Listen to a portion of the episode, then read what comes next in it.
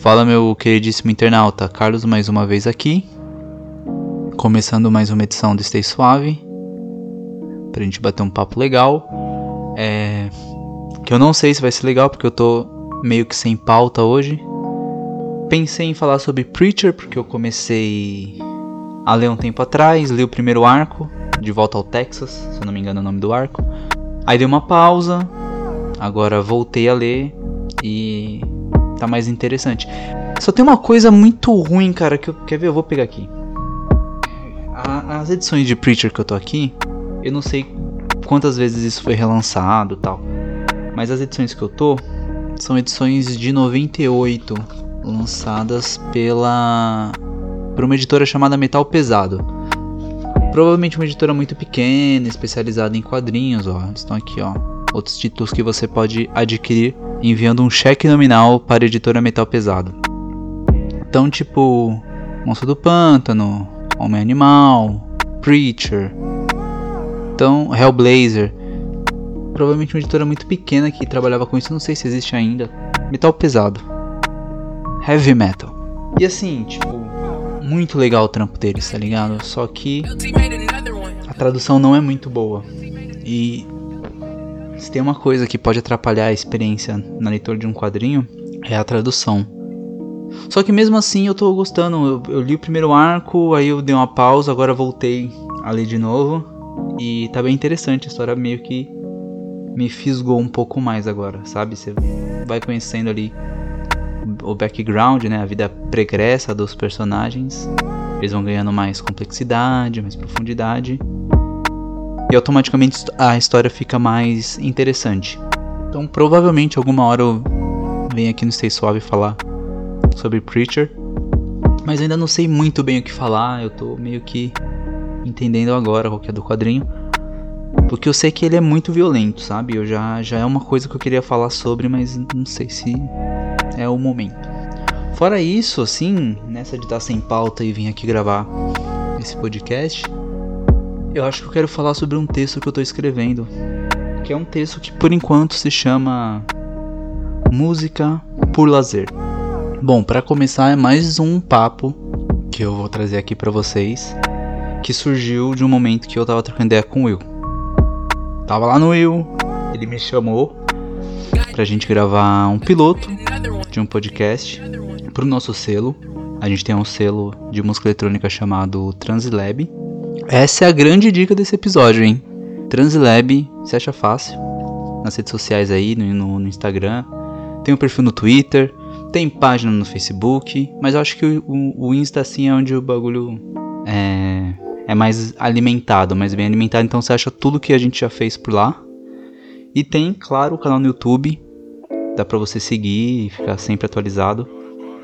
E aí ele me chamou pra gente gravar um piloto de um podcast, pra ver se rola fazer um podcast pra trans e tal.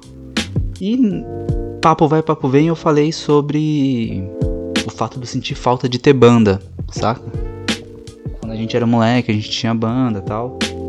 Uma vez ou outra na vida, eu tô aí tentando começar com alguma coisinha nesse sentido também. E eu tava falando pra ele como eu sinto saudade de ter banda, mas por lazer, saca? Tipo, Normalmente quando a gente começa nessa parada de ter banda e quer levar a sério, a coisa começa a ficar muito penosa, é, é complicado.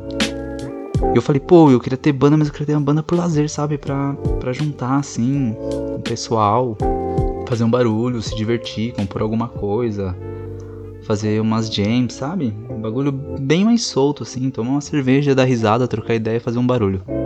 E esse papo com ele nesse piloto que a gente fez foi o gatilho para começar a escrever esse texto chamado Música por Lazer. E por quê?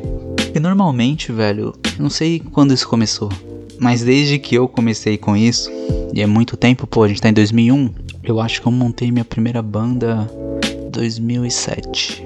Então, meu primeiro, meu primeiro bagulho com música, de tentar fazer alguma coisa com música, foi em 2007, mais de 10 anos atrás todas as vezes que eu estive envolvido em fazer alguma coisa com música ou que eu vi alguém próximo fazer um bagulho que envolva música, tinha como resultado final estourar, tinha como resultado final ganhar alguma coisa material com aquilo, tá ligado? Ou imaterial também, mas.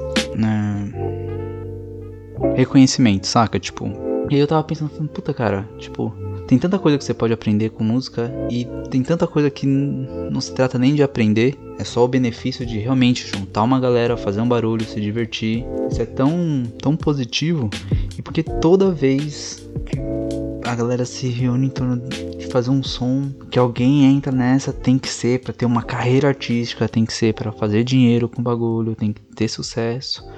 E se você faz música, mas você não faz sucesso, vai ter sempre algum trouxa que vai falar assim: Poxa, você é um idiota porque você devia estar tá fazendo o que todo mundo quer ouvir, não essa porcaria. Vai ter sempre idiota que vai estar tá achando que você tá perdendo tempo, vai ter sempre idiota.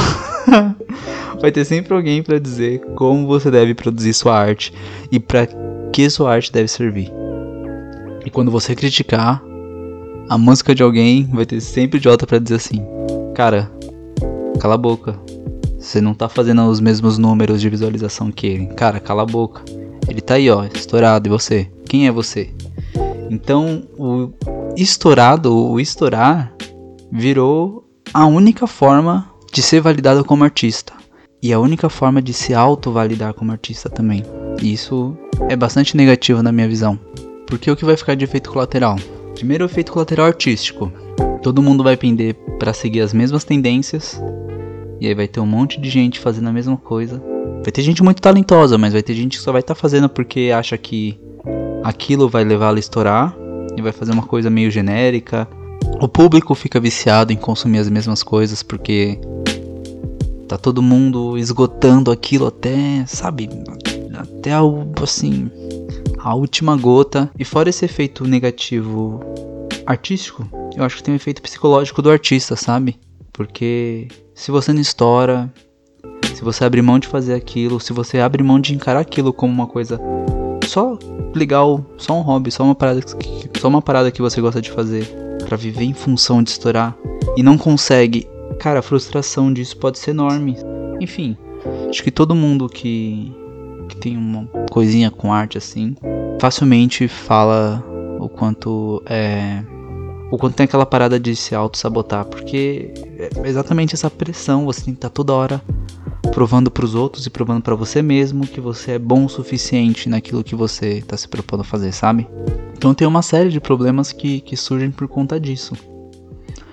E assim, eu tô falando de música porque é, é um segmento artístico que eu tenho um pouco mais de conhecimento.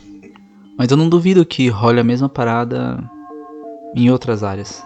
E porque música é, é, é uma coisa assim de massa, né? Nem todo mundo vai ao teatro. Cinema é uma coisa difícil de se fazer, principalmente no Brasil. Então, como a música é uma parada meio que acessível para se fazer e bastante consumida, faz parte da vida de todo mundo, é o ambiente artístico que eu consigo enxergar melhor essa parada. E talvez seja onde mais acontece mesmo, porque, sei lá, tem certas coisas que eu já espero que você seja um fracasso. Mas música não, cara. Música você pode. Você pode seguir a lógica aí e fazer. Tentar copiar tudo que os hitmakers do momento estão fazendo para conseguir chegar lá também. E a coisa depende de. Existe tanta gente fazendo, exist, existem tantas variáveis. E às vezes, cara, só compensa você começar a fazer um som porque aquilo te agrada e onde aquilo vai te levar é só consequência disso.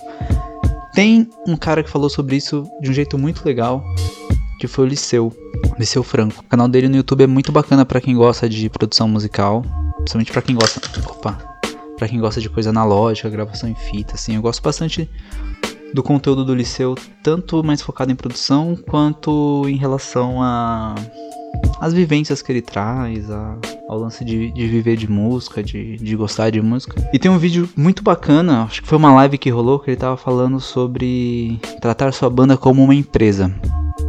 E ele fala sobre isso, saca? Ele fala que um amigo dele fez um curso pra lead com sua banda como se fosse uma empresa. E a parada saiu muito pela culatra.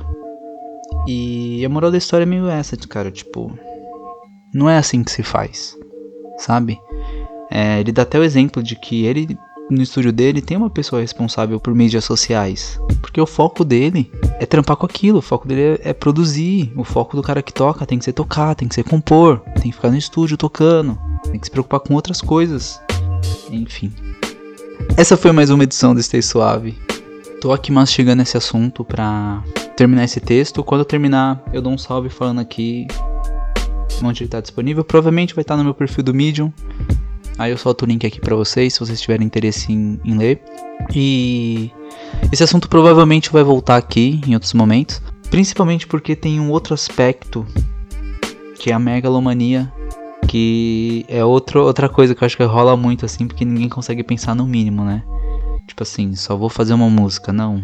Aquilo muito fácil vira uma superprodução multimídia que vai envolver tanta coisa que você não vai dar conta de fazer. e o negócio às vezes é mó simples, é só tipo, só faz a sua música e um passo de cada vez. Mas é assunto para outro podcast. Outro momento eu volto aqui pra gente trocar ideia sobre isso. Vou ficando por aqui. Aqueles recados de sempre que hoje eu esqueci, que eu tenho que falar, eu tenho que dar esses recados no começo do episódio, porque eu não sei se vocês chegam até aqui, provavelmente não. Mas curta dê aquele like se você está assistindo no YouTube, compartilhe, comente se você tiver afim, se inscreva e eu sou muito grato se você fizer tudo, tudo isso. Se você estiver ouvindo em qualquer plataforma de streaming, você pode seguir o podcast Stay Suave. E se você quiser trocar uma ideia comigo assim, mais sério, mais prolongada, você pode me enviar um e-mail no podcast suave arroba gmail.com eu disse podcast suave arroba gmail.com você pode mandar o seu e-mail lá pra gente trocar uma ideia não sei, aí eu leio aqui não sei, enfim. Aí a gente vê o que a gente faz. Demorou? vou ficando por aqui então. Mil beijinhos na sua bunda e até a próxima edição